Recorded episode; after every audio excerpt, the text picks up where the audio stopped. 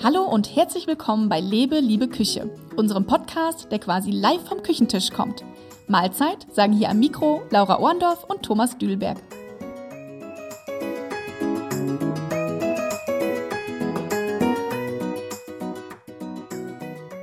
Mahlzeit und herzlich willkommen zur neuen Folge in unserem Podcast vom Küchentisch. Lebe, liebe Küche.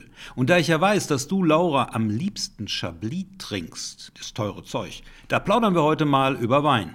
Und das ist ein ganz besonderer Wein, über den wir plaudern. Ja, und zwar reden wir über den berühmten, wirklich den absolut berühmten roten Chardonnay, Abfüllung Hausmarke. Ach, der Thomas, der will uns hier veräppeln. Roter Chardonnay, den gibt's doch gar nicht. Nicht wirklich, das stimmt schon, aber in einem kleinen Örtchen im tiefen Hochsauerland, in einem kleinen Gasthof im tiefen Tal, da da wird roter Chardonnay serviert. Komm, raus damit. Ja, erstmal rein, also rein ins Sauerland beziehungsweise ins Hochsauerland. Zur Aufklärung für alle, die das nicht kennen, diesen Landstrich. Da gibt es Pi mal Daumen 1000 Berge, 60 Millionen Weihnachtsbäume und nur geringfügig weniger Trecker und Kreisstraßen. Eine dieser Straßen, die sind übrigens infolge von Nichtsanierung schön holprig. Also quasi rallye-taugliche Holperstrecken. Ja, genau. Und dann hast du im Sauerland auch echt viel Platz. Das kommt noch dazu. Neben diesen ganzen Holperstrecken, da leben 143 Menschen, also Frau, Mann, Kind, Oma, Opa, was auch immer, auf einem Quadratkilometer. Zum Vergleich, in Düsseldorf-Bilk sind das 6800. Ist voll eng dagegen. Zurück in Sauerland. In einem dieser Dörfer gibt es eine Kneipe, neuerdings nennt sie sich Landgasthof und dort sind sie in Sachen Wein spektakulär innovativ. Sauerland, Dorfkneipe, pardon, Dorf-Landgasthof, kenne ich. Da gibt's Pilz und gut ist.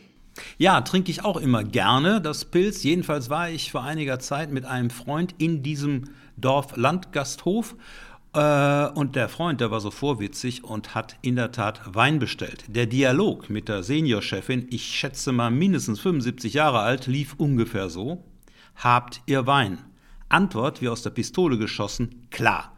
Mein Freund wieder, was für ein denn? Antwort wieder aus der Pistole geschossen, Son Franzosen. Bäm, das nenne ich präzise. Die Frau könnte Sommelier sein.